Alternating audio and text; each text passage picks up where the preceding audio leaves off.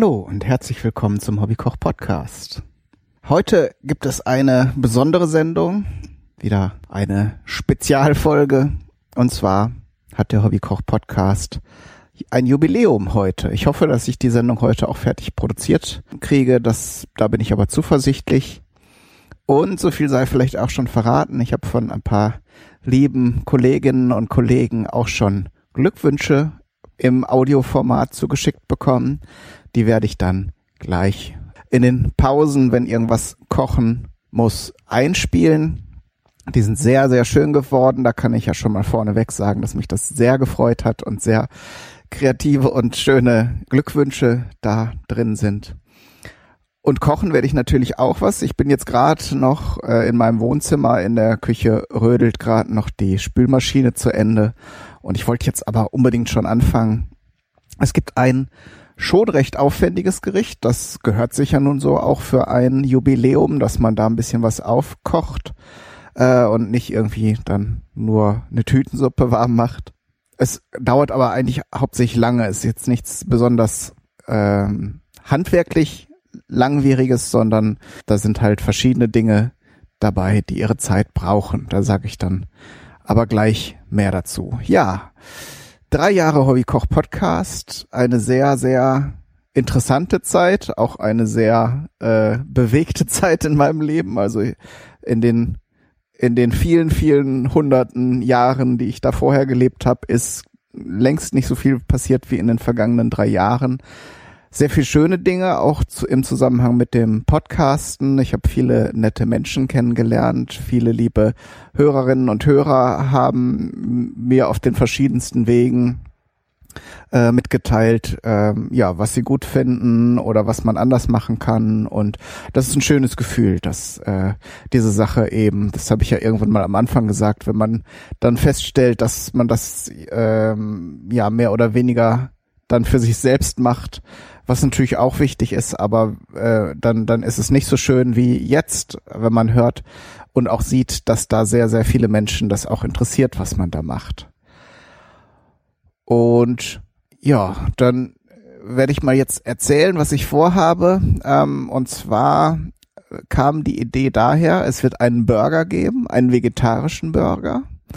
Sowas habe ich schon mal gemacht und zwar bei dem zweiten Podcast-Sandwich, das ich jeweils jemals gemacht hat. Für die, die jetzt ganz neu eingeschaltet haben, mal ganz kurz. Das Podcast-Sandwich war ganz am Anfang schon von mir so eine Rubrik-Idee, wo ich anderen Podcasts, die ich gut finde, ein Rezept widme, logischerweise ein Sandwich-Rezept und dann versuche dann eben mit den Zutaten oder mit der Form der der Anrichteweise ähm, und sonstigen Spielereien versuche den äh, entsprechenden Podcasts dann äh, da die die Ehre zu erweisen und dann äh, ja, dass man dass man eben auch erkennt, dass das was damit zu tun hat. Ähm, wie gesagt, das zweite Podcast-Sandwich, das ich gemacht habe, war gerade als der Hoaxilla Podcast, den kennen ja viele von euch wahrscheinlich auch, die machen ähm, solche Dinge ähm, wie myst, äh, mystische Erscheinungen oder irgendwelche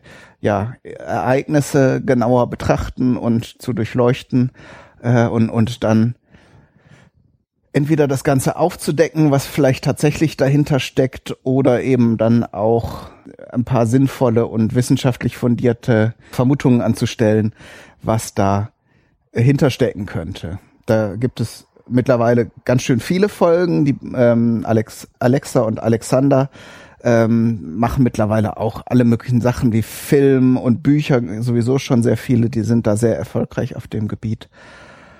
Und wie gesagt, zu deren hundertster Folge, da war ich, hatte ich jetzt so, glaube ich, gerade angefangen mit dem Podcasten, weil es war bei mir die Folge Nummer 10. Das passte dann irgendwie so mathematisch auch. Bei mir fehlte halt noch eine Null. Habe ich denen dann ein Rezept gewidmet und das war ein vegetarischer, vegetarischer Hamburger.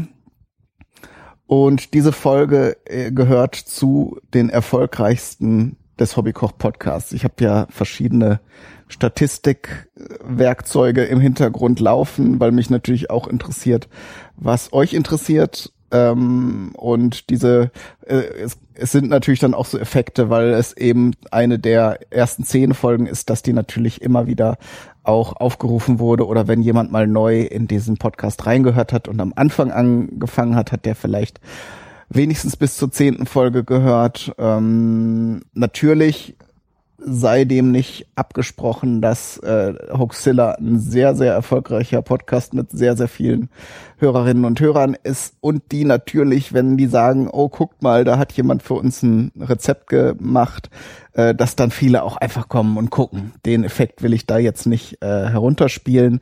Äh, es wurde mir ja nun hin und wieder da auch unterstellt, dass ich das deswegen gemacht habe. Ist aber Quatsch. Also ist natürlich ein Effekt der Eintritt, den ich auch nicht abstreite. Aber mir, bei mir steht immer der Spaß im Vordergrund. Und wie man gesehen hat, habe ich jetzt dann in der Folge ja auch viele Podcast-Sandwiches für Podcasts gemacht, die jetzt vielleicht auch gar nicht so viele Folgen haben oder die gerade erst angefangen haben, die aber Lust auf dieses Projekt hatten und dann habe ich das eben auch gemacht. Also wenn ich jetzt da nur auf Fame und auf irgendwie Hörergewinnung irgendwie aus wäre, dann würde ich ja sagen, nee, äh, da lohnt sich das nicht. Wie auch immer, kleiner Exkurs und ein sehr, ja, ein bisschen abgeschwiffen. Aber wir haben heute Zeit. Es ist Sonntag, es ist schön kühl draußen. Gestern hat es geregnet.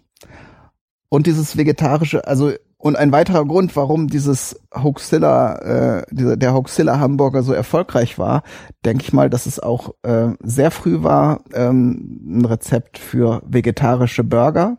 Mittlerweile ist das ja auch sogar mit veganen äh, Rezepten und so weiter sehr, sehr populär geworden und man kriegt teilweise ja sogar schon in den verschiedenen Supermärkten dann so fertige Gemüsepatties zu kaufen und zumindest die äh, vegetarische Variante äh, ist da schon weit verbreitet. Und darum dachte ich mir, das greifen wir nochmal auf. Und ähm, weil ich auch vor kurzem ein spannendes äh, Rezept gesehen habe, der Hoxilla Burger war ja mit Buchweizen, dieser Patty. Und der ist nach wie vor empfehlenswert, ist auch ein leckeres Rezept, das ich hin und wieder auch mal mache. Und ich werde das jetzt aber mit schwarzen Bohnen machen. Das sieht also optisch erstmal nachher, äh, wenn alles gelingt, äh, einem Rindfleischburger recht ähnlich. Und geschmacklich kann ich mir da auch äh, vorstellen, dass das ganz cool wird. Und äh, ich werde auch die Brötchen wieder selber machen um da jetzt auch nicht wieder das äh, an, äh, alte Rezept aufzuwärmen sozusagen, habe ich äh, schon seit längerem mal Bock drauf gehabt, äh, Hamburger Brötchen mit einem Teil Kartoffeln zu machen. Das kriegt man in den USA wohl auch so im Laden zu kaufen. Hier habe ich es jetzt noch nicht entdeckt, aber Kartoffel, äh, also das sind dann schon diese weichen Brioche-artigen Brötchen, aber dann eben nicht nur mit Mehl, sondern auch mit Kartoffeln drin. So, und dann gehen wir mal in die Küche und legen los. Jetzt habe ich nämlich ganz schön viel geschwafelt schon. So, und da sind wir jetzt wieder in der Küche. Ich weiß nicht, ob ihr den Unterschied in der Akustik merkt, aber äh, das glaubt ihr mir ja hoffentlich, wenn ich sage, dass wir in der Küche sind. Gäbe ja auch keinen Grund, euch da irgendwas vorzulügen. So. Und da habe ich jetzt schon mal Kartoffeln geschält, weil für die eben erwähnten Hamburger Brötchen brauchen wir dann auch Kartoffeln gekocht, logischerweise. Das heißt, es gibt natürlich verschiedene Alternativen und zwar, wenn ihr jetzt vom Vortag Kartoffelpüree oder Kartoffelbrei oder Stampfkartoffeln oder wie ihr es nennen mögt übrig habt, dann könnt ihr die für diesen Teig natürlich auch verwenden. Andere Alternative ist, wenn es dann ganz schnell gehen muss und ihr da jetzt nicht so, wie soll man sagen, wenn ihr da nicht pingelig seid, könnt ihr auch diese äh, Instant Kartoffelpüree-Flocken nehmen und die mit heißem Wasser und ein bisschen Milch anrühren. Das sollte dann auch gehen. Schmeckt natürlich nicht so intensiv nach Kartoffel wie frisch gekochte oder frisch gemachtes Kartoffelpüree. Aber ähm, und, und in dem Fall wäre es halt auch witzig, weil dafür tut man es ja dann in diesen Teig mit rein. Natürlich haben die Kartoffeln wohl auch den Effekt, dass die Brötchen länger saftig sind. Die halten so ein bisschen die Feuchtigkeit in dem Brot, aber natürlich der Kartoffelgeschmack ist auch ein Punkt. Und ich hatte jetzt einfach Kartoffeln, die dringend mal verarbeitet werden wollten. Ich habe zwar auch dieses Püreepulver, aber wie gesagt, da wollte ich jetzt halt auch mal für die Jubiläumssendung auch mal ein bisschen, bisschen mir Mühe geben. Dann koche ich hier noch weiteres Wasser. Und das ist ein spannendes Thema. Das hatten wir jetzt gerade in der vorletzten oder vorvorletzten Folge mit der Minestrone jedenfalls. Ich glaube, es war die vorletzte. Da hatte ich noch gesagt, äh, besser am Schluss salzen, weil sonst die Bohnen nicht äh, weich werden beim Kochen. Und da habe ich mich in, an einen Artikel erinnert, den ich vor längerer Zeit gelesen habe. Der war, meine ich, in der LA Times von jemandem, der so sich sehr intensiv mit Kochen beschäftigt.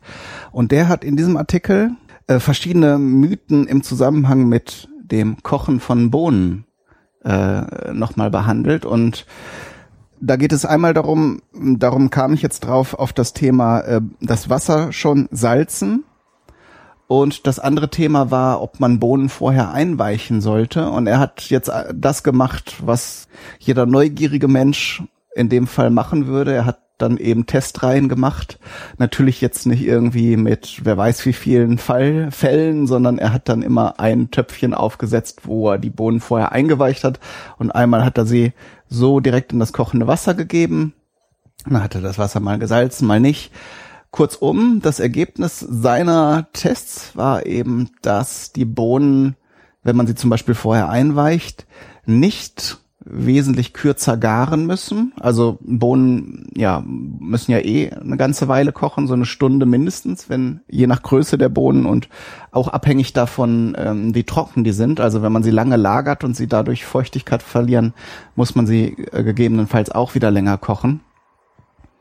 Ähm, aber wie gesagt, das Einweichen soll angeblich gar nicht so den Einfluss haben, auch was irgendwelche Giftstoffe oder Schadstoffe oder was auch immer, die in den Bohnen drin sein sollen, die sich dann durchs Einweichen rauslösen, ist alles Quatsch. Da hat er also auch dann mit Lebensmittelchemikern, die sich speziell auf solche, äh, auf die Ernährung von mit Bohnen spezialisiert haben, befragt und dann eben auch so Zwischenvarianten wie äh, kurz kochen und dann einweichen lassen.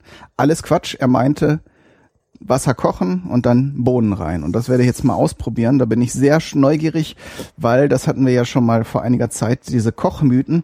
Da übernimmt man ja viel. Das ist ja auch allzu verständlich, weil man über die Zeit, äh, man kann natürlich nicht immer alles hinterfragen. Dann würde man ja äh, Stunden und Tage für jedes Gericht brauchen. Aber trotzdem, wenn es dann mal jemand macht oder wenn äh, dann mal was Interessantes dabei rauskommt, dann bin ich natürlich immer neugierig und bereit, das äh, auszuprobieren. Im, im, Im Idealfall spart man sich dann eine Menge Zeit und spart man sich noch eine, eine, eine Tupperdose, äh, also extra Geschirr noch und alles. Und da werde ich jetzt einfach mal sehen, ob das klappt. So mal auf die Uhr gucken. Okay damit ich ungefähr im, auf dem Schirm habe, wie lange die kochen. Die Bohnen müssen natürlich weich gekocht werden, genau wie die Kartoffeln hier auch, sonst kriegen wir sie ja nicht nachher nicht äh, klein gedrückt. Das fand ich zum Beispiel sehr spannend und das wollte ich heute mal für euch und mit euch zusammen ausprobieren. Ich bin da also sehr zuversichtlich, dass wir die Bohnen weich kriegen und trotz Salz, dass sie das dann auch irgendwie bringen mit dem Kochen. So, jetzt haben wir das hier alles am Start. Gut. Und jetzt, ähm, die Kartoffeln müssen kochen, die Bohnen auch. Und die Kartoffeln müssen dann noch gepresst werden und ein bisschen abkühlen. Da haben wir jetzt also mindestens eine Stunde Zeit und da würde ich sagen, da hören wir doch mal in die ersten Glückwünsche rein, nämlich die Sprechweisen. Äh, sprich der Pothorst und die Really Berry haben mir ein Glückwunsch eingesprochen. Und so als Hintergrundinfo, die beiden haben von mir auch schon mal das eingangs erwähnte Podcast-Sandwich ähm, bekommen. Und da nehmen sie eben jetzt, da gehen sie jetzt eben auch drauf ein. Viel Spaß und wie gesagt, ich habe mich sehr gefreut. Mm. Mm -mm. Weißt du? Was isst du denn da? Mm. Ja, ich hab doch, wir hatten doch letztes Jahr waren wir doch beim Hobbykoch-Podcast mit dem Podcaster-Sandwich. Und ich habe mir immer vorgenommen, das mal zu machen und das mal auszuprobieren, weil es voll lecker aussieht. Und, ja, dem leckeren Bagel. Ja, nur mit einem kleinen Problem. Heute wollte ich es unbedingt essen, aber ein kleines Problem. Ich habe kein Bagel da, muss ich Pumpernickel nehmen. Okay. Ja, was war denn dann noch drauf? Das war mit Kochschinken, ne? Ja, aber Kochschinken ist jetzt gerade ein bisschen doof. Habe ich gesehen, dass der schlecht ist. Da habe ich den stattdessen Salami genommen. Hm. Aber Salami und Ananas zusammen? Ja, ja, aber Ananas habe ich jetzt leider nicht da gehabt. Ich hatte aber noch Erdbeeren da. Auch ganz Erdbeeren. lecker. Erdbeeren. Hm? Okay, und darauf dann den Käse. Mhm. Der Käse, der ist, wir haben hier nur noch diesen komischen Bergkäse und den mag ich nicht. Da habe ich geguckt, was es sonst so Alternatives gibt. Und dann hat man hier noch Vanillesoße, habe ich Vanillesoße draufgekippt stattdessen. Okay. Mm. Mm. Ich ja, mag auch keinen Bergkäse, nur. Alles womit, so runterlaufen will. womit hast du es denn dann überbacken? Ach, überbacken eigentlich gar nicht, weil der Herd ist kaputt. Oh je, aber du hast es doch wenigstens anständig gebuttert. Ja, buttern geht nicht, weil wegen meinem Cholesterinspiegel habe ich Joghurt genommen. aber zum Glück hast du endlich mal das Podcast-Sandwich nachgekocht. Ja, ey. und es ist auch verdammt lecker. Vielen Dank, lieber Hobbykoch Kai. Und, und alles Gute zu deinem dreijährigen Jubiläum. Ciao. Tschüss.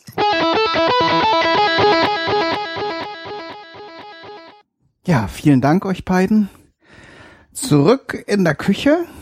Jetzt machen wir ja auch ein Sandwich, aber nicht mit Schwarzbrot und Erdbeeren, sondern ich bin jetzt gerade bei den Kartoffelbrötchen und da habe ich jetzt eben schon die gekochten Kartoffeln abgegossen und mit der Kartoffelpresse 100 Gramm Kartoffeln hier in mein Rühr, äh, in meinen Rühr, ähm, in meine Rührschüssel gegeben. Und dann habe ich da noch Butter zugetan und zwar so etwa 80 Gramm.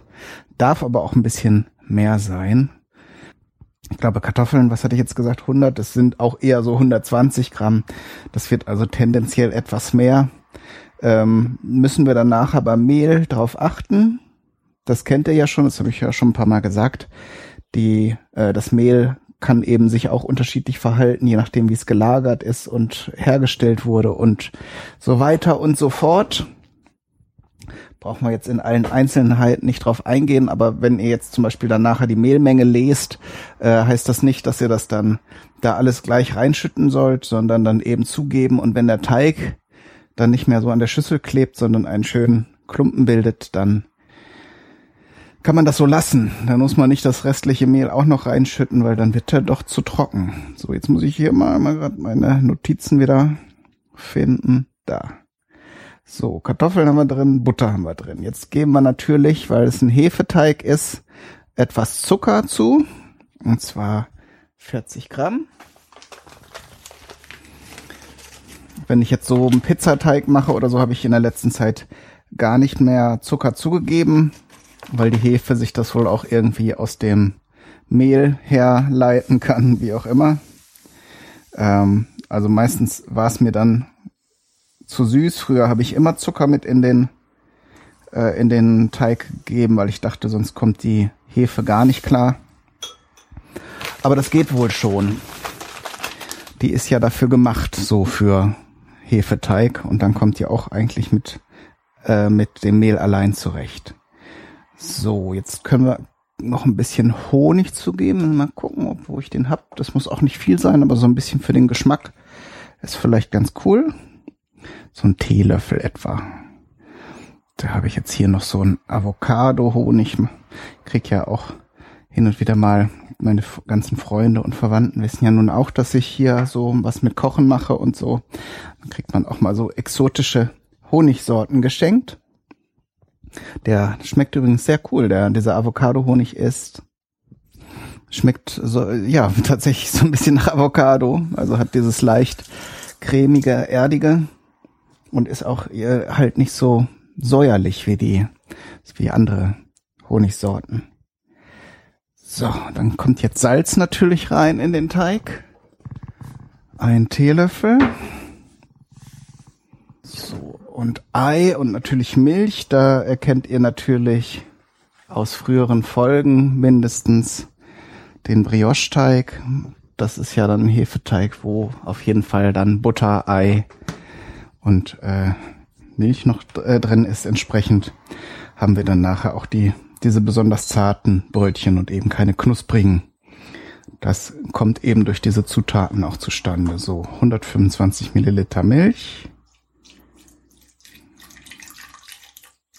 Da könnt ihr also Milch nehmen, wie ihr möchtet. Also diese Fettarme finde ich persönlich jetzt nicht so prall, weil da eben Dingens, ne?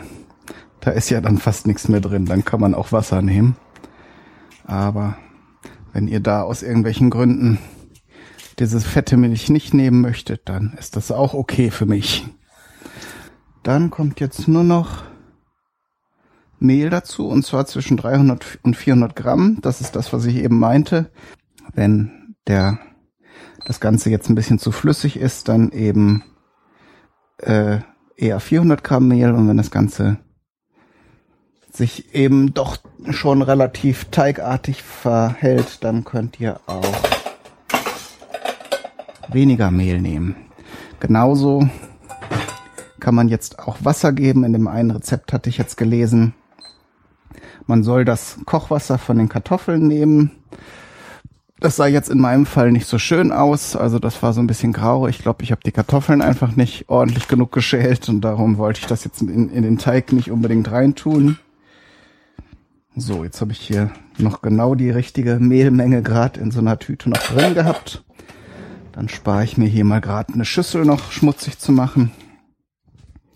So, und natürlich die Hefe. Die kann ich hier jetzt auch schon mal reinbröseln. So, wie gesagt, also Wasser, äh, 50 Milliliter kann man eben auch dann normales Leitungswasser nehmen oder ich lasse es jetzt erstmal raus. Wenn mir der Teig dann wieder erwarten doch ein bisschen zu trocken wird, dann kann man es natürlich mit Wasser auch wieder in die andere Richtung ein bisschen anpassen. Natürlich nicht ohne Ende. Sonst habt ihr dann nachher eben, passt das Mischungsverhältnis nicht mehr.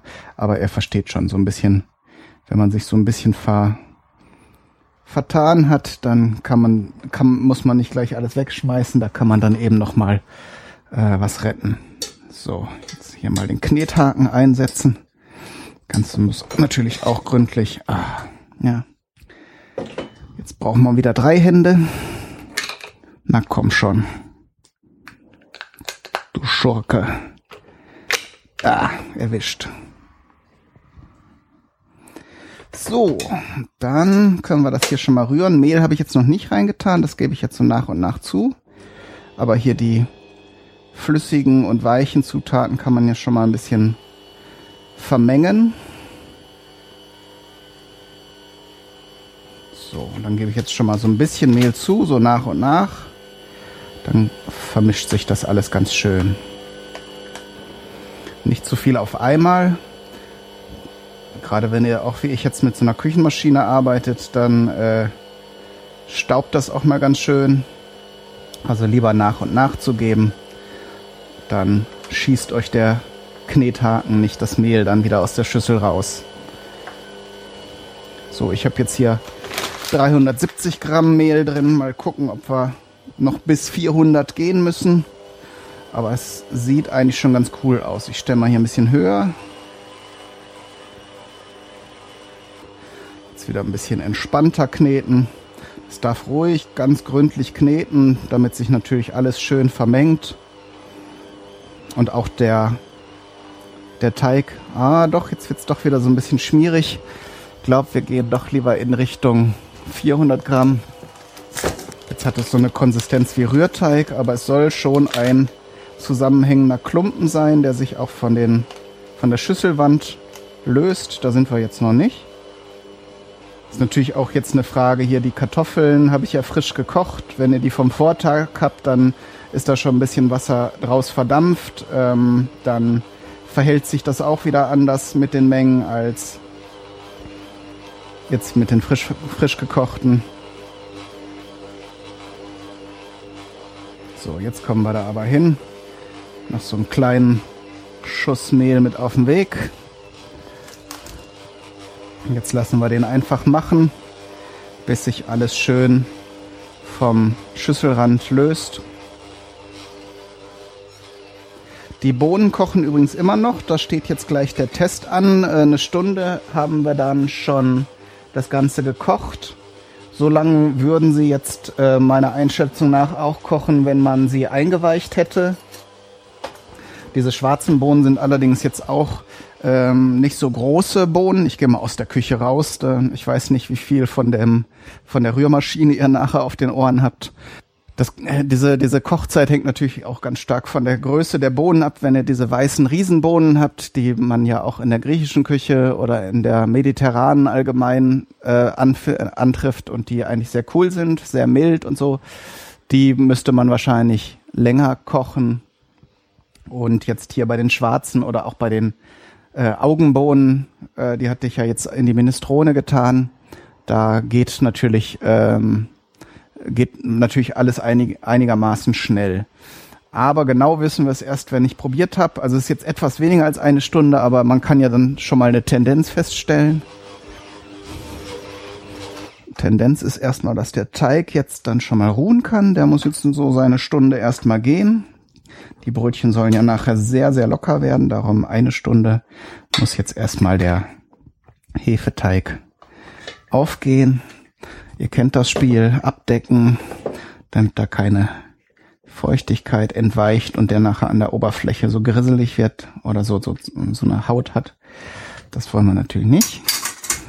So, aber sonst ist es jetzt ein schöner, weicher Teig, der aber, äh, also ein weicher Teig, der aber zusammenhängt und auch nicht klebt. Genau so wollten wir das Ganze haben. So, ich knete noch mal ein bisschen von Hand. Das ist dann immer ganz gut. Da kann man das Ganze noch mal ein bisschen in Form bringen. Und was man auch, was ich jetzt auch immer mache, das sieht man häufiger, wenn man den Teig schon in der Hand hat, ähm, das Ganze so ein bisschen umfalten. Und zwar, äh, wenn ihr so eine Scheibe Teig habt, die so dann an einer Seite nach, nach innen stülpen. Also so, dass ihr im Prinzip so eine Pilzform habt und dann von der, vom, vom Rand das Ganze so ein bisschen nach äh, zu der Unterseite hin stülpen und falten. Das hat den Vorteil, dass ihr dann eine sehr gleichmäßige, schöne, glatte Oberfläche habt. Ihr habt also dann keine Ausbuchtung oder sonstiges, was euch dann antrocknen kann. Und das Ganze ist dann auch sehr gleichmäßig verteilt. Also falls da dann irgendwie noch ein Inselchen Mehl oder Flüssigkeit wäre, was bei so einer Küchenmaschine eigentlich auch, wenn man es ein bisschen laufen lässt, nicht mehr so die Gefahr ist, aber trotzdem, wenn ihr es dann nochmal so faltet, dann seht ihr dann eventuell auch nochmal, ob da, ob ihr da nochmal ein bisschen nacharbeiten müsst oder so. Und es geht eben dann auch sehr gleichmäßig auf. Jetzt bringe ich gerade noch die Küchenmaschine weg. Wir haben ja Zeit. Es ist ja Sonntag. Wenn ihr das jetzt gerade an einem schönen, anstrengenden Werk Werktag hört, dann weiß ich auch nicht. Dann tut's mir leid. Aber ich bin heute entspannt und glücklich und werde jetzt mal die Bohnen probieren. Hurra! Na, ich rühre hier gerade so ein bisschen, also die fühlen sich noch relativ fest an. Ich, also ich koche die jetzt auch nur so auf kleinster Stufe. Die müssen jetzt auch nicht die ganze Zeit auf größter Power kochen. Es geht ja hauptsächlich auch darum, dass sie Flüssigkeit aufnehmen.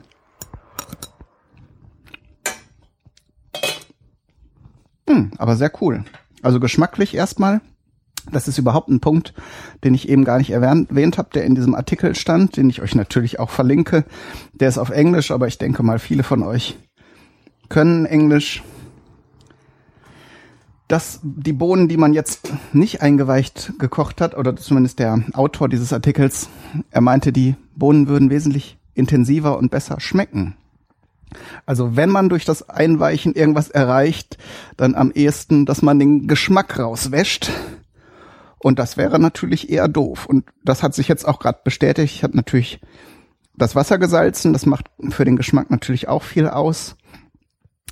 Äh, und ich habe jetzt auch die schwarzen Bohnen noch nicht so häufig zubereitet und könnte jetzt beurteilen, ob die sowieso sehr kräftig sind vom Geschmack. Aber der Geschmack jetzt bei, als ich die eine Bohne getestet habe, war schon sehr intensiv. Und habe ich eben jetzt auch nicht gesagt, sind jetzt noch nicht komplett weich, aber auf jeden Fall schon auf dem richtigen Weg. Also man merkte jetzt, die ist schon einigermaßen gar, war jetzt noch etwas fest im Biss. Der Italiener würde sagen al dente, also so könnte man sie jetzt für einen sehr für einen Bohnensalat oder sowas auch schon verwenden. Aber wenn, wenn man sie jetzt wirklich noch so 10, 20 Minuten länger kocht, dann haben sie die richtige Konsistenz für unsere Burger. So, ihr habt eben schon gehört, der Teig ist fertig angerührt, muss allerdings noch aufgehen. Das ist, wie ich eben anfangs angekündigt habe, eine Geschichte, die jetzt eben sehr viel mit Warten zu tun hat. Und die Bohnen müssen noch ein bisschen weiter kochen. Und darum hören wir jetzt die zweite Glückwunsch, Audio-Glückwunsch-Nachricht. Und zwar, das hat mich sehr gefreut. Ähm, einmal, ähm, ich sage erstmal, was es ist. Es ist ein, äh, ein, ein Gruß von dem neuen Podcast-Projekt von Ohne Kuh. Und das äh, nennt sich Puerto Partida. Und das ist ein, falls ihr es noch nicht gehört habt, eine Mischung aus Rollenspiel und Rätsel.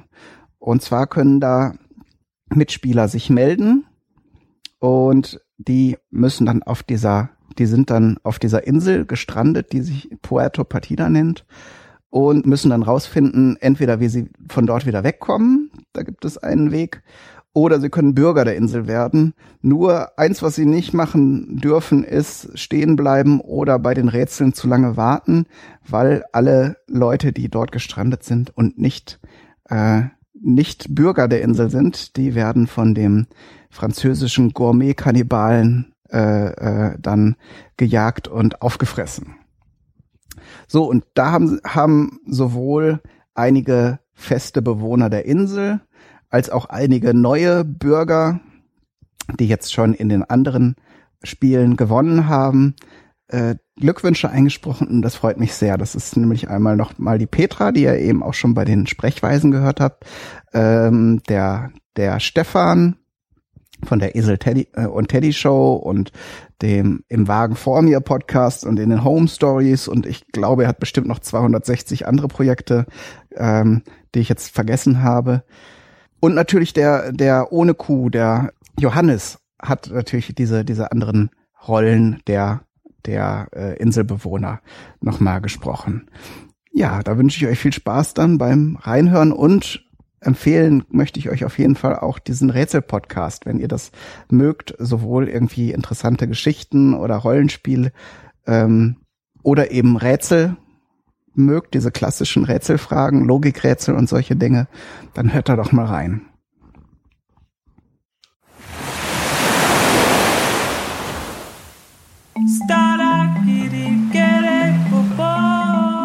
Willkommen auf Puerto Partida.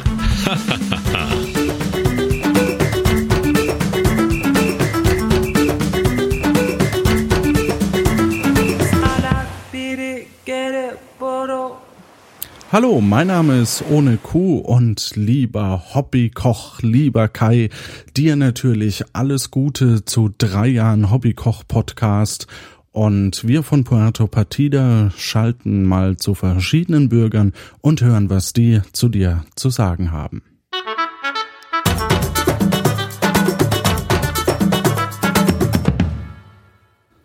Ein blaues Wollknäuel, zwei blaue Wollknäule, drei Jahre Hobbykoch-Podcast. Jetzt bin ich rausgekommen. Aber da war noch was. Und das war ganz wichtig. Und zwar alles, alles, alles. Was? Was? Ja, gute. Und weiter geht's mit Kal Kalliope. Und weiter geht's mit Kalliope. Kal Wie heißt die jetzt? Ich bin Calliopetra Journalisto. Ah ja, genau. Da schalten wir hin. Drei Jahre Hobbykoch-Podcast, da rieche ich aber eine hervorragende Titelgeschichte. Zumal, wenn man sich unsere Insel anguckt und die ganzen korpulenten Bewohner, der Podcast definitiv auf Puerto Partida sehr gerne gehört wird. Nur für unseren Kannibalen Jacques Cousteau war noch nie ein Rezept dabei. Da sollte man etwas daran ändern.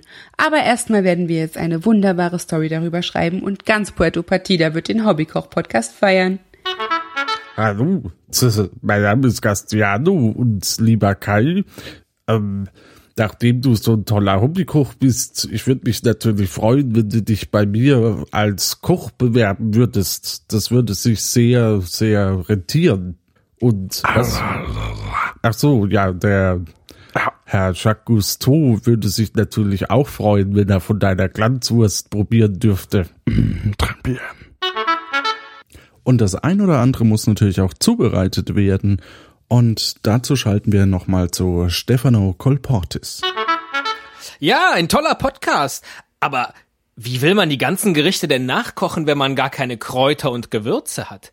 Ich habe da zufällig einen neuen Laden hier auf Puerto Partida eröffnet, das Wirtshaus. Und bei mir bekommen Sie Kräuter und Gewürze aus der ganzen Welt. Zum Beispiel Pfeffer.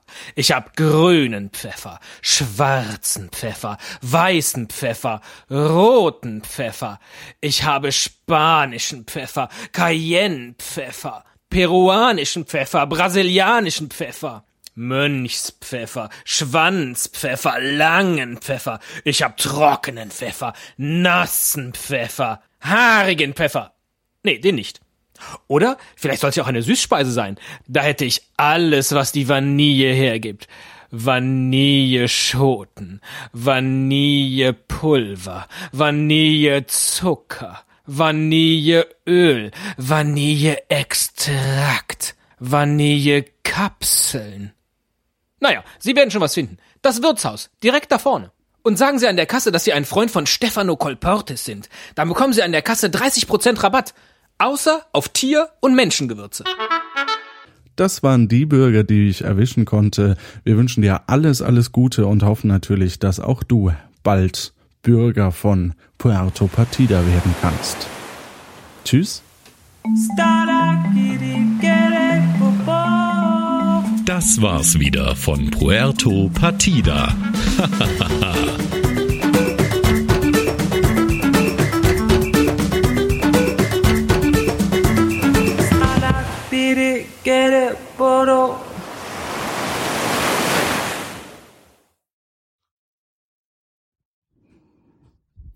Ja, dann vielen herzlichen Dank allen Bewohnern und Bürgern von Puerto Partida. Und äh, ich überlege wirklich, ob ich äh, nicht demnächst mal eine Kreuzfahrt machen sollte. Und vielleicht ergibt sich da ja was. Mal sehen. Ähm, zurück zur Küche. Die Bohnen sind fertig gekocht. Die haben jetzt anderthalb Stunden gebraucht. Und jetzt ist es natürlich spannend. Ähm, die Rezepte, die ich gelesen habe, die äh, gehen alle mit ähm, den schwarzen Bohnen, die aus der Dose sind. Äh, die kriegt man hier allerdings nicht so gut. Ich hatte jetzt leider keine Gelegenheit im Asialaden zu gucken. Da hat man manchmal noch eine Chance, äh, auch ungewöhnlichere ähm, Bohnensorten auch in Dosen und was nicht alles zu bekommen, weil die eben nicht nur chinesische, japanische Lebensmittel meist haben, sondern auch äh, dann aus dem Bereich Indien und da sind Hülsenfrüchte sehr gefragt. Da werde ich auf jeden Fall auch in der nächsten Zeit mit euch nochmal die eine oder andere Sache ausprobieren. Äh, wie auch immer. Ähm, also was ich gefunden habe hier sind die schwarzen Bohnen in der Dose in Chili-Soße. Hätte man jetzt ausprobieren können, ähm, denn in vielen Rezepten, die ich gelesen habe, waren Chilis und Knoblauch und Zwiebeln und alle möglichen anderen Sachen noch als Zutaten angegeben, so dass man sagen könnte, okay, dann nehmen wir die Chili-Soße, die da drin ist, jetzt als Chili-Komponente. Ähm, ich wollte aber jetzt diese Bohnen-Patties sehr, sehr ähm, ja, puristisch machen, also möglichst nicht mit Gewürzen und Gemüsen und allem möglichen Kram daran rum experimentieren. Gedanke war dabei, dass ich dann einfach mal probieren wollte, wie die Bohnen an sich so sich als Burger machen und dann kann man immer noch, also das kennt ihr vielleicht schon bei anderen Experimenten, die ich in der Vergangenheit gemacht habe, dann kann man in der Folge immer noch überlegen, oh, da fehlt mir jetzt noch ein bisschen Würze oder ein bisschen, was weiß ich, ein bisschen Süße oder ein bisschen ähm, Rauchiges oder was auch immer und dann kann man sich überlegen, mit welchem, mit welcher anderen Zutat man das noch erreichen kann. Und auf der anderen Seite äh, zurück nochmal zu den Bohnen aus der Dose in Chili-Soße. Das sind meistens auch relativ fürchterliche Soßen, die die da reintun, so dass ich denke, wenn es jetzt darum geht, den Bohnengeschmack zu erforschen hier für die Burgerkunde, dann ist äh, sowas, was dann mit so einer industriellen Fertigsoße äh, kontaminiert ist, nicht so das Beste. So, ich habe die Bohnen dann also Asialaden weiß ich, dass es die da zumindest getrocknet gibt. Äh, Dosen müsste man halt schauen.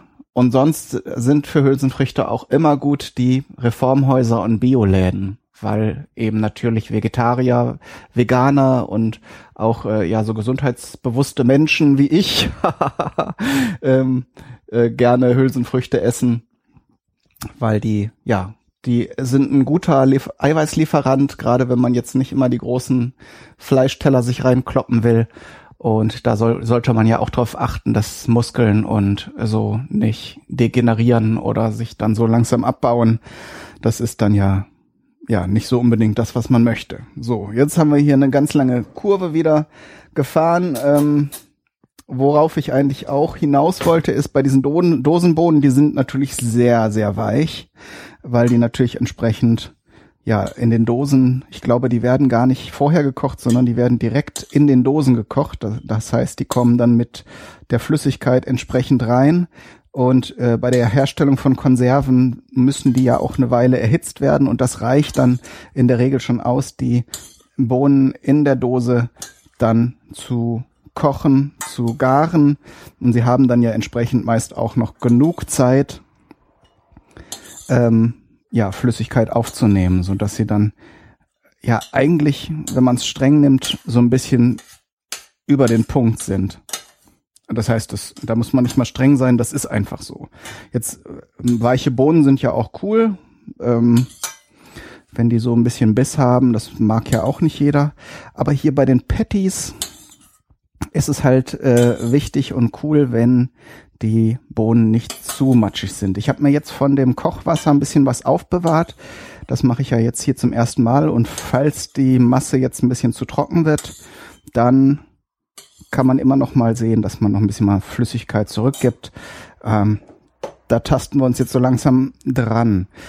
Ähm, was ich jetzt auch spannend fand und gelesen habe, war die Bohnen entweder komplett oder die Hälfte gerade wenn sie aus der Dose kommen, nochmal im Backofen wieder ein bisschen zu trocknen. Und zwar bei 180 Grad einfach in, ins Backrohr schieben, natürlich gut verteilt auf dem Backpapier.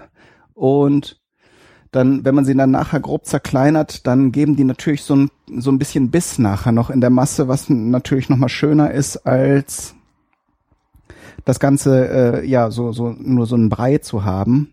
Jetzt denke ich bei meinen selbst gekochten ähm, Bohnen ist aber auch noch so viel Biss drin, dass man die jetzt nicht nochmal gesondert wieder trocknen müsste. Das wäre jetzt auch ein bisschen, bisschen absurd. Erstmal wieder weich kriegen und dann wieder hart kriegen. Ähm, äh, da, da denke ich mal, müssen wir jetzt nicht äh, so hin und her wursteln. So, ich habe das Ganze jetzt hier in einen hohen Be Behälter gefüllt und bin mit dem Pürierstab dran. Wichtig ist in dem Zusammenhang eben, dass ich jetzt nicht versuche, eine Paste herzustellen, sondern nur einen Teil der Bohnen so weit zu zerkleinern, dass da eine Bindung entsteht. Ähm, so ein bisschen, so ein paar Stückchen dürfen da ruhig noch drin sein. Wie gesagt, so ein Brei äh, ist dann beim Essen nachher auch nicht so schön. Wir wollen schon noch so ein bisschen Textur da drin haben. Und ähm, dann kommt das Ganze vielleicht auch näher. So, es geht ja ein bisschen darum, diesen Fleisch, diese Fleischkonsistenz zu faken. Geschmack ist eigentlich äh, Banane, weil bei Burgern, wenn ihr jetzt nicht das absolut exquisite Fleisch habt oder so, kommt das meiste eh mit mit den ganzen äh, Auflagen und Zutaten. Und darum habe ich jetzt auch überlegt, dass ich da jetzt nicht mit Gewürzen groß rumase, sondern nur sehe, dass ich da einigermaßen zusammenhängende äh, äh, Fladen hinkriege aus den Bohnen. Und das machen wir jetzt mal.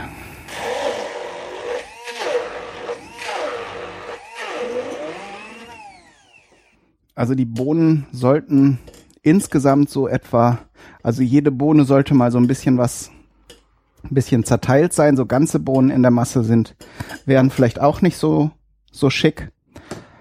Ähm, jetzt glaube ich, habe ich genau die richtige, den richtigen Grad der Zerkleinerung erreicht. Und dadurch, wie gesagt, dass ich sie jetzt ähm, aus getrockneten Bohnen zubereitet habe, scheint das auch tatsächlich eher trocken zu sein. Das ist in dem Fall gut. Wir müssen jetzt nachher eben jetzt noch sehen, dass wir ein bisschen Bindung reinkriegen. Die ganze Masse darf jetzt natürlich auch noch ein bisschen abkühlen, ähm, weil die Bindung möchte ich jetzt mit Ei erzielen. Das Ganze ist ja jetzt allein schon von den Brötchen kein veganes Gericht, von daher brauchen wir da uns jetzt nicht den Kopf zu zerbrechen, wie, wie man das ohne tierische Produkte hinkriegt. Das ist jetzt halt noch ein Level äh, vegetarisch Vegane Küche finde ich halt auch spannend, so als Herausforderung. Da würde ich dann aber eher sagen, guckt man nach Rezepten, wo halt nur Gemüse drin ist und nicht versuchen, irgendwelche, irgendwelche tierischen Produkte zu imitieren. Das finde ich dann auch wieder affig. Dann äh, sagt man auf der einen Ebene, ja, wir sind so cool, wir kümmern uns darum, dass keine Tiere gefressen werden und nicht mal Tierprodukte. Und dann auf der anderen Seite, äh, auf dem, mit dem, im, im nächsten Satz sagt man, aber ich vermisse doch die ganzen Hamburger und ich möchte das doch gerne wieder so haben und so. Finde ich dann inkonsequent. Aber man kann das ja Ganze mit Spaß sehen. Aber das wäre wär jetzt nochmal ein anderer Level und eine andere Herausforderung. Das ist jetzt halt mal ein vegetarisches Gericht. Peng. Da drehen wir jetzt halt nicht, reden wir jetzt nicht viel dran rum. So, jetzt habe ich hier meine zerkleinerten Bohnen, rühre das mal so ein bisschen durch, damit auch ein bisschen Luft drankommt und ein bisschen von der Hitze rausgehen kann. Jetzt müsste eigentlich auch schon, genau, der Teig ist auch schon fertig, da kümmere ich mich dann gleich auch mal drum. So, genau, dann lasse ich die Bohnen jetzt erstmal Bohnen sein. Und der Teig ist jetzt so auf jeden Fall mehr als das Doppelte aufgegangen. Und dann paradoxerweise, aber es ist so, drückt man nochmal das Gas raus. Hintergrund ist dann, dass das Ganze, also das sind jetzt halt sehr große Gasblasen, sehr große CO2-Blasen. Und bei den Brötchen möchte man das Ganze feinporig haben. Jetzt hat sich halt die Hefe in der Teigmasse vermehrt. Und das Ganze geht jetzt halt nochmal auf. So, und jetzt kann man nämlich schon die Burgerbrötchenform. Jetzt überlege ich hin und her. Es gibt eben zwei Varianten, die man machen könnte. Einmal halt das Burgerbrötchen, das eben schön rund ist. Erstmal Backpapier.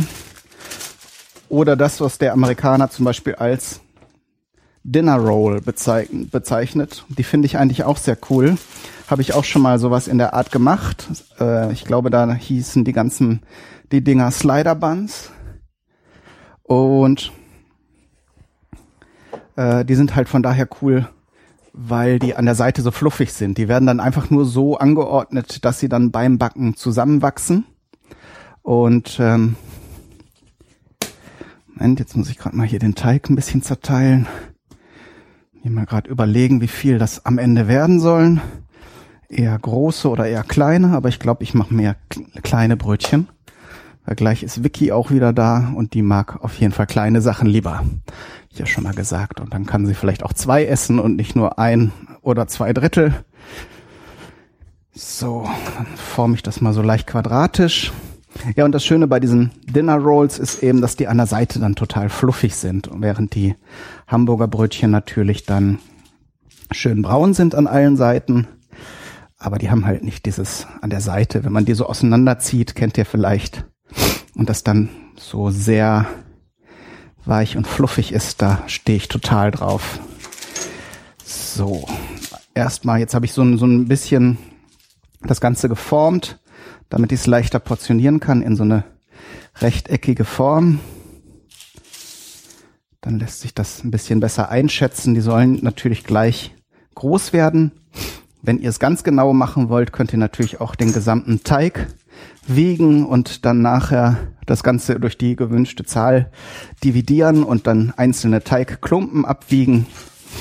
So pedantisch bin ich da jetzt in dem Fall nicht. So, also für vier Stück wäre es auf jeden Fall zu viel jetzt. Ich guck mal. Hm. Werden das jetzt acht Stück? Ja, ich glaube, ich mache so acht kleine Brötchen. Das geht ja dann auch noch mal auf alles. Da braucht ihr jetzt im Grunde nur so einen Spatel, Spachtel. Der Teig lässt sich ja gut, äh, gut zerteilen. So, und dann formt man erstmal so grob die Kugeln inzwischen in Händen. Mein Teig ist jetzt hier sehr schön. Der klebt gar nicht. Sonst müsst ihr halt, was hilft, ist natürlich die Hände unter kaltes Wasser halten. Oder ein bisschen Mehl an die Finger. Kann man vielleicht noch ein bisschen hier und da abzwacken und dann hier ist ein sehr großes, dann teilen wir das nochmal auf. Also Augenmaß geht auf jeden Fall. Aber jetzt mit der Küchenwaage da dran rumkloppen, das sehe ich also irgendwie nicht ein.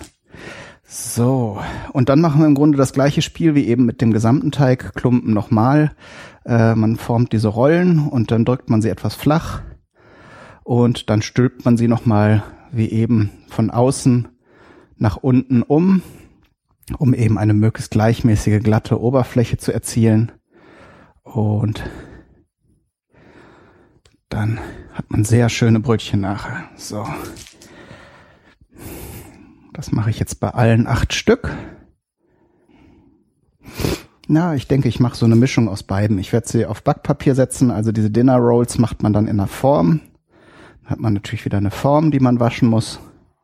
Denke, ich werde sie jetzt einfach hier auf das Backpapier setzen, aber so eng, dass sie dann doch schon ein bisschen zusammenwachsen. Dann hat man das Beste aus beiden Welten natürlich, was ein anständiges Burgerbrötchen ist. Das muss nachher noch ein bisschen mit Sesam versehen werden.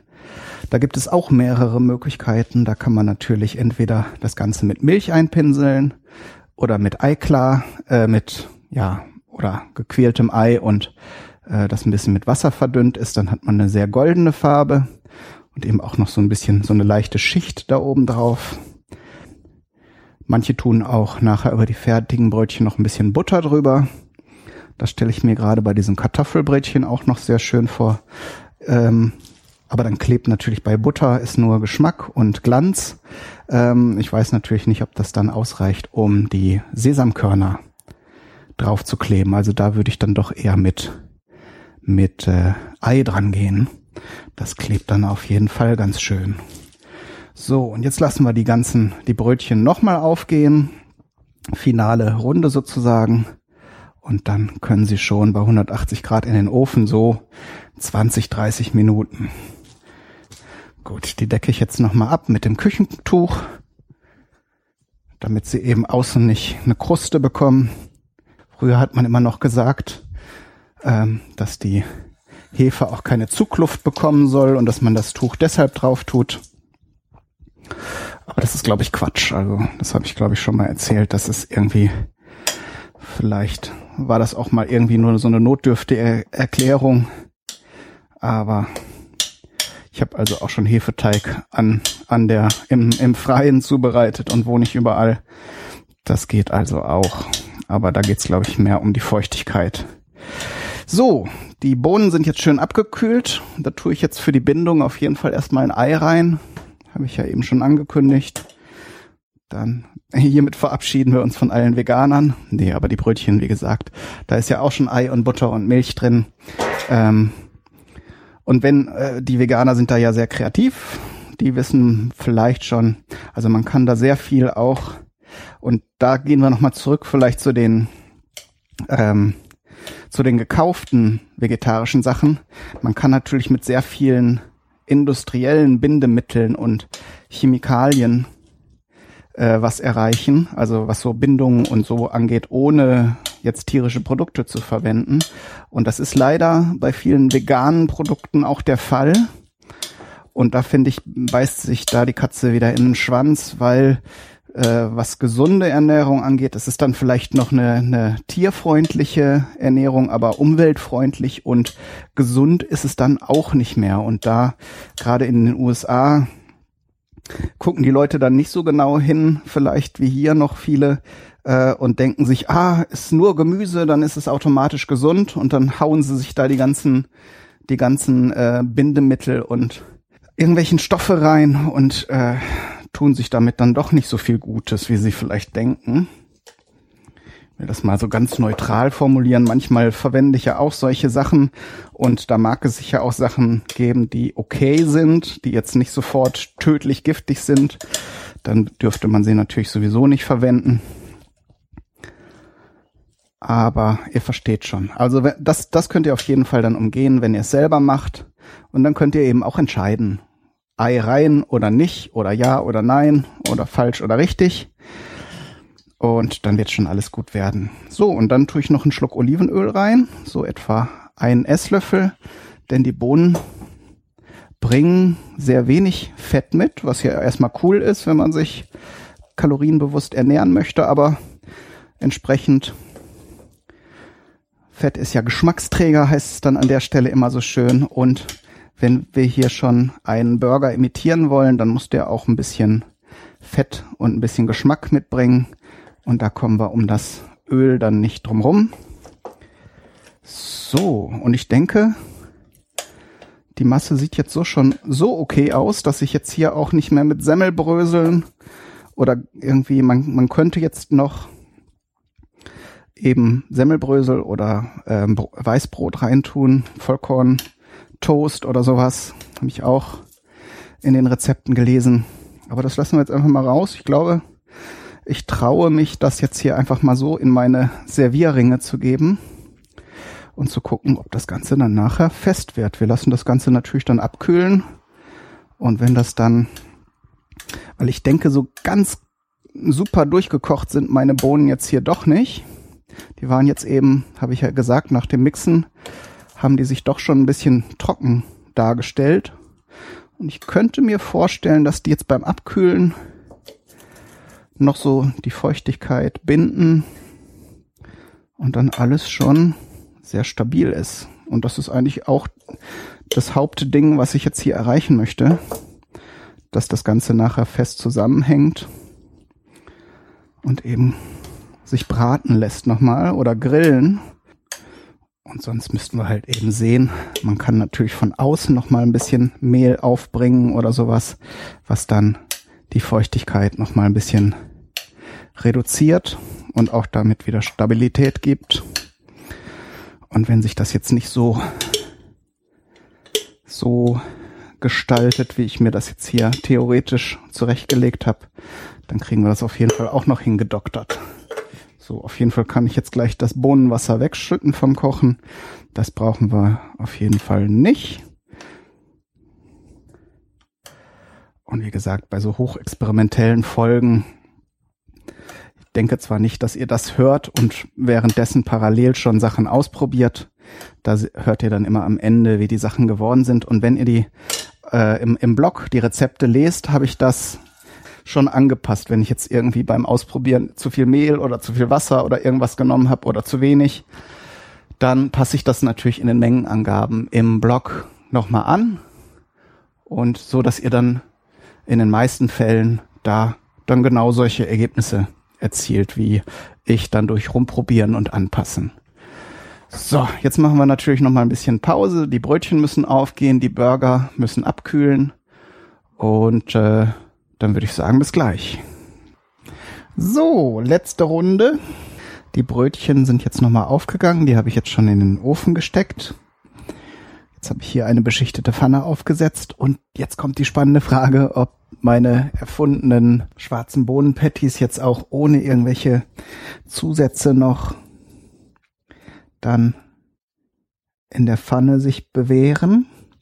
Die Servierringe habe ich schon abgemacht. Da haben sie auf jeden Fall schon mal Form behalten.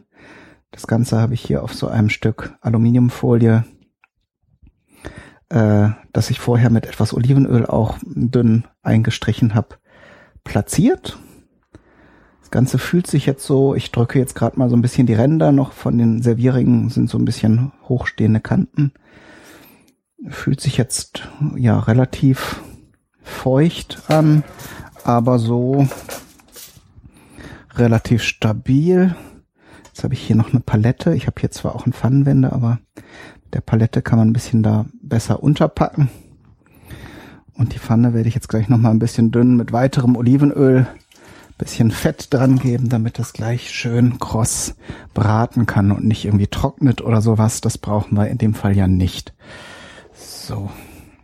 Ich denke, dass das Ei schon seinen Dienst tun wird, was so das, äh, was so die Bindung angeht, aber man weiß ja nie bei so neuen Sachen, kann natürlich einiges passieren. Ich werde erstmal einen von den Patties reingeben. Für das Topping habe ich jetzt hier eine Fleischtomate, frische rote Zwiebeln.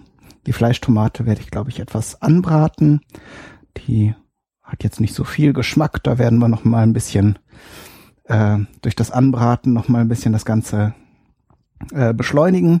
Und dann habe ich hier noch frische Kräuterseitlinge. Die haben mich im Laden so ange angesprungen. Äh, ist ja für Burger jetzt eher ungewöhnlich, aber auch nochmal eine schöne aromatische Ergänzung. Ich werde zwar jetzt gleich auch die Bohnenpatties dann, wenn ich einen gebraten habe, auch mal so probieren, um zu ermitteln, ob das jetzt dem Rindfleischgeschmack sehr nahe kommt oder ob man dann, wie ich eben schon mal sehr wortreich beschrieben habe, dann mit äh, Gewürzen oder Gemüsen nochmal ein bisschen mehr Aroma dran bringen muss. Aber ich denke, das wird alles ganz schön werden, so wie ich es mir jetzt ausmale. Dann werde ich als Soßen jetzt einfach so die üblichen Sachen Ketchup und ein bisschen Mayo vielleicht draufgeben. Aber jetzt keine großen Salatorgien. Aber das könnt ihr dann ja nachher, wenn ihr euer Rezept äh, entwickelt oder das hier nachmacht. So was diese Toppings angeht, kann man ja natürlich viel machen oder wenig, wie man möchte. So.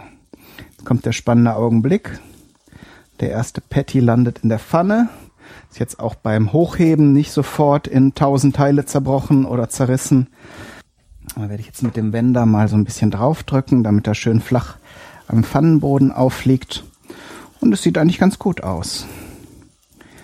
Also da empfiehlt sich scheinbar echt nicht, die aus der Dose zu nehmen, weil die halt eben doch sehr weich und feucht sind.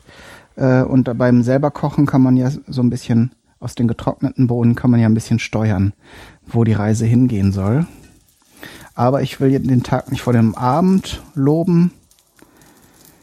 Noch haben wir das Ding nicht fertig gebraten und heile aus der Pfanne bekommen. Kann ja noch viel passieren. Es ist ja manchmal auch so, dass äh, Dinge, die erstmal sehr stabil wirken, dann, wenn man sie erhitzt, nochmal ihre Konsistenz verändern und dann sehr weich oder breiig werden. So, aber ich werde trotzdem jetzt parallel hier in die Pfanne schon mal eine Scheibe Fleischtomate geben. Das zischt natürlich erstmal und ein paar Pilze. Tut mir sonst zu sehr in der Seele weh, dass jetzt nur so ein Ding in der Pfanne alleine rumsegelt. Da kann man die Fläche natürlich nutzen. Die Tomate ist natürlich jetzt ein bisschen riskant, weil das kann sein, dass die jetzt beim Anbraten ein bisschen Flüssigkeit verliert. Das könnte unser Experiment jetzt natürlich gefährden, aber ich bin bereit, dieses Risiko einzugehen. Und trotz, ich habe hier ja auch noch die Scheiben von dem Pilz, die ich jetzt hier dazu lege. Der kann ja eventuell dann noch ein bisschen Feuchtigkeit abfangen. Das ist ja nun eine schwammige Struktur eher. Bisschen Salz drauf, Pilze und ähm, Tomate. Der, der Bohnenpatty, da hatte ich ja das Wasser schon gesalzen, der sollte genug haben. Den müssen wir jetzt nicht mehr würzen. So, und jetzt einmal gewendet. Sieht das Ganze schon sehr gut aus. Ist jetzt so leicht braun, also so wie jetzt ein Stück Rindfleisch sich auch verhalten würde. Die schwarzen Bohnen werden jetzt, sind jetzt halt so ein bisschen violetter.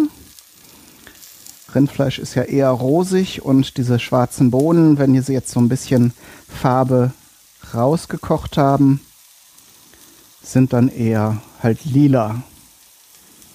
Aber das sagt ja jetzt erstmal nichts aus. Außer, dass es jetzt nicht identisch ist zu Rindfleisch, aber das erwartet ja in, in dem Sinne auch niemand.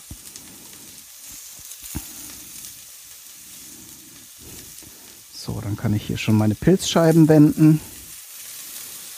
So, die Fleischtomate verhält sich auch super. Äh, die hat ja noch den Vorteil im Gegensatz zu anderen Tomaten, dass sie mehr von diesem stabilen Fruchtfleisch hat und nicht so viel von dem schwammigen, fleischigen, äh, also diesem suppigen Kerngehäuse. Und darum verhält die sich hier in der Pfanne auch ganz anständig. Und ich glaube, der Bohnenpatty ist jetzt soweit fertig. Den würde ich jetzt schon mal rausnehmen und auch mal probieren, damit ihr wisst, wie da so die Marktlage ist. Stelle ich jetzt mal gerade so ein bisschen zum Abkühlen zur Seite. Dann kann ich nämlich hier die anderen Sachen auch gerade noch aus der Pfanne holen und schon mal die restlichen. Also ich habe jetzt drei Patties gemacht aus der Bohnenmenge, die ich gekocht habe. Weiß gar nicht, ob ich das am Anfang gesagt habe. Ähm, ich schreibe euch das alles nochmal ins Rezept nachher. Ähm, damit ihr das eventuell dann verkleinern oder vergrößern oder wie auch immer anpassen könnt. Mit so ein bisschen Matte. Und jetzt lege ich nämlich die beiden anderen Bohnen-Patties schon mal in die Pfanne, damit die auch schon mal so ein bisschen anbraten können. Dann kommt noch der ultimative Geschmackstest. Gerade nochmal die Finger waschen, weil ich da jetzt ein bisschen nachgeholfen habe mit den Pfoten. Da bin ich jetzt wirklich auch sehr gespannt. Bohnenburger. Ganz großes Ding. Mich schon lange drauf gefreut, das auszuprobieren. Ja, das ist sehr cool. Also es schmeckt jetzt absolut nicht nach Rindfleisch. Es ist in dem Sinne kein Imitat. Aber es ist schön, wie man das von Bohnen kennt. So ein bisschen Richtung ähm, Kichererbsen. So ein sehr nussiges Aroma. Finde ich also sehr cool. Und ich denke, wenn ich jetzt gleich die Brötchen fertig habe, die neigen sich jetzt langsam, die habe ich jetzt nicht noch mit Sesam bestreut. Machen wir es heute mal ganz unkonventionell alles. Ähm, weil ich habe mich jetzt auch gerade erinnert, dass die Vicky auch keinen Sesam mag und die soll nachher auch noch was von dem Brötchen essen können. Und muss ja auch nicht immer alles so sein wie bei irgendwelchen Hamburger Läden. Wenn man es schon selber macht, dann kann man ja auch alles so anpassen, wie man gerne möchte. Gut, ich werde euch dann nachher noch so einen Burger zusammenbasteln und dann fotografieren, damit ihr nachher im Blog auch sehen könnt, dass ihr nachher im Blog auch sehen könnt, wie das Ganze so aussehen wird. Und dann wünsche ich euch viel Spaß beim Nachmachen, beim Ausprobieren und vor allen Dingen, ja, vielleicht noch mal kurz ein kleiner kleiner Einschub. Ich werde natürlich den Hobbykoch Podcast weitermachen. Äh, hab auch noch ganz viele Ideen, also dass da ist nichts zu befürchten, dass mir da äh, irgendwie die die Ideen ausgehen könnten. Ich habe ja gesagt, äh, indische Küche haben wir noch ganz viele Themen.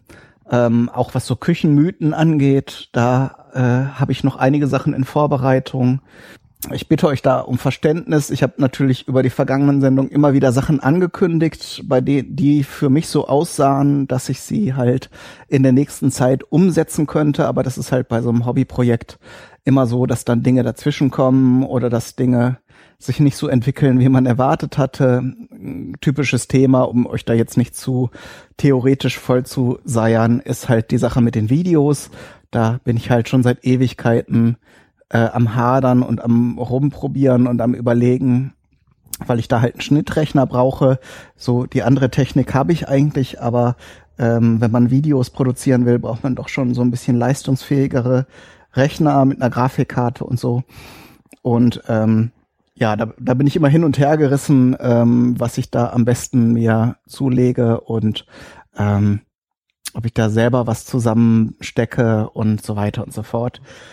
Aber das wird so nach und nach alles kommen. Äh, da will ich jetzt euch auch nicht zu viel versprechen und, und äh, irgendwelche Dinge ankündigen, die ich dann wieder nicht einhalten kann. Aber seid euch sicher, irgendwas wird kommen und ich hoffe, es ist dann für euch spannend und interessant und ihr bleibt mir treu. Von daher alles Gute, bis zum nächsten Mal. Euer Kai, Daniel, du.